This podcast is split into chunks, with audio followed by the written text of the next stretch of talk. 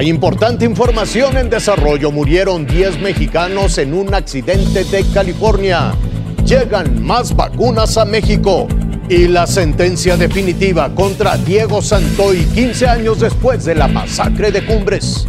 A 15 años del trágico crimen de los hermanitos Peña Cos, un juez de lo penal dictó sentencia definitiva por 71 años, 7 meses y 27 días de prisión a Diego Santoy Riverol, quien fue considerado como el único responsable del doble asesinato. En la sentencia fue acusado, como en el 2016, de los delitos homicidio calificado, homicidio calificado en grado de tentativa, robo calificado, privación ilegal de la libertad en su carácter de secuestro. Además, se ordenó una reparación de daños por la cantidad de 327.729 pesos. A Santoy Riverol le llamaron el asesino de Cumbres. Diego tenía entonces 21 años. Hoy, Diego Santoy Riverol tiene 36 años y permanece en el penal de Cadereyta Jiménez. Es maestro de computación en dicha penitenciaría, donde aún deberá pasar 56 años más para cumplir su condena. Con información de Ernesto Ochoa, Azteca Noticias.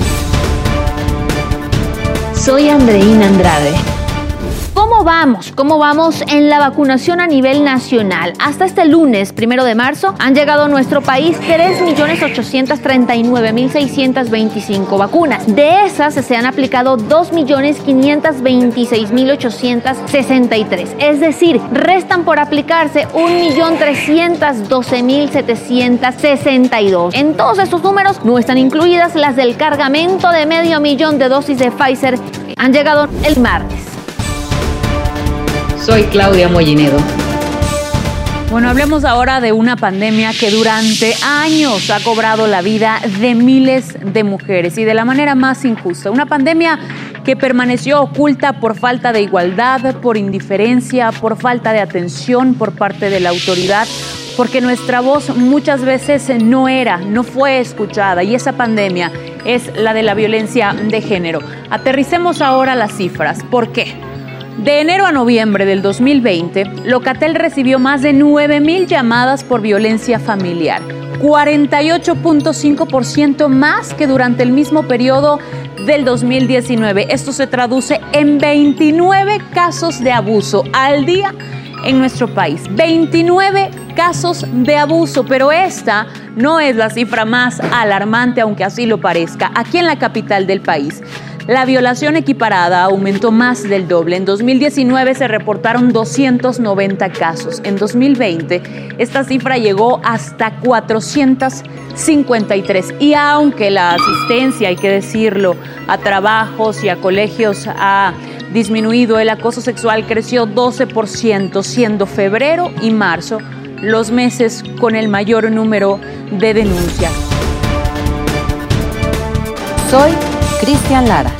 Otro accidente que cobró la vida de al menos 15 personas en California, en los Estados Unidos, muy cerca de la frontera con México.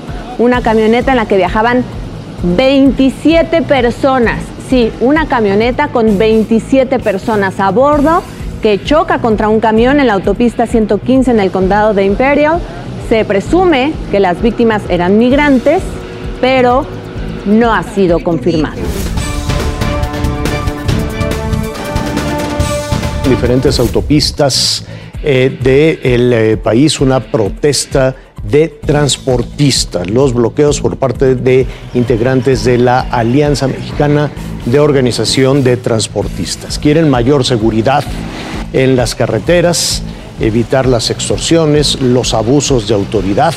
Por ejemplo, en Ecatepec, Estado de México, avanzaron por la vía Morelos, trataban de llegar al Zócalo de la Ciudad de México, la policía les impidió el paso, insisten en que van a continuar con una demanda muy, muy larga y eh, quieren ser escuchados por las autoridades.